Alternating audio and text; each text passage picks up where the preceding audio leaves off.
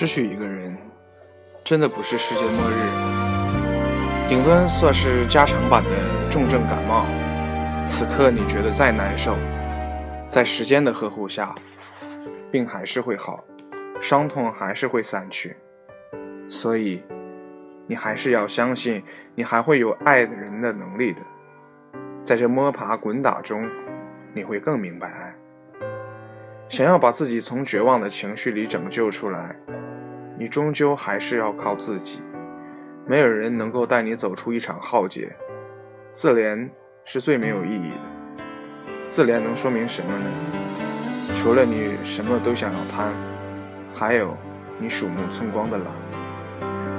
恋爱时最可笑的事情就是，他才陪你去了一次公园，给你做了一顿饭，跟你说了一句晚安。他就成了对我最好的人。失恋时最滑稽的一句话就是：“我再也遇不到对我这么好的人。”哪有那么多最好的人？你才见过几个人？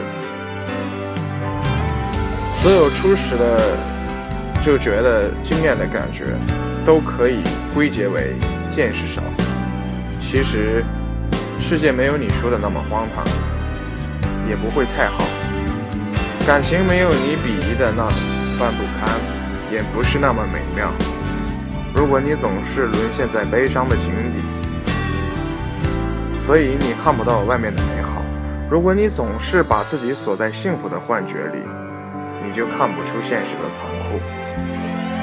当你往后站一步，以更大的视角看整个人生时，你就会发现，从前和以后遇见的人都很多。总得经历几次，才能更成熟一些。毕竟离开的只是风景，留下的才是人生。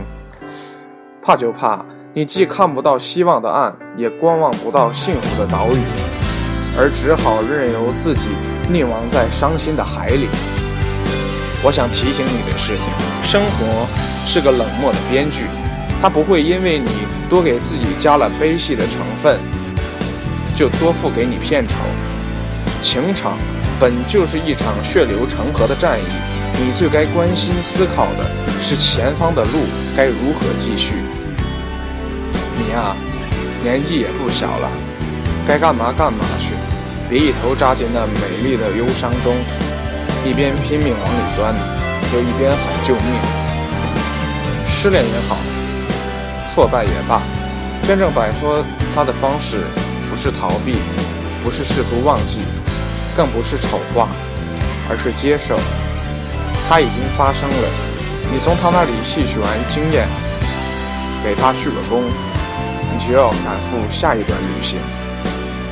只是一起走过一段路而已，何必把怀念弄得比经过还长？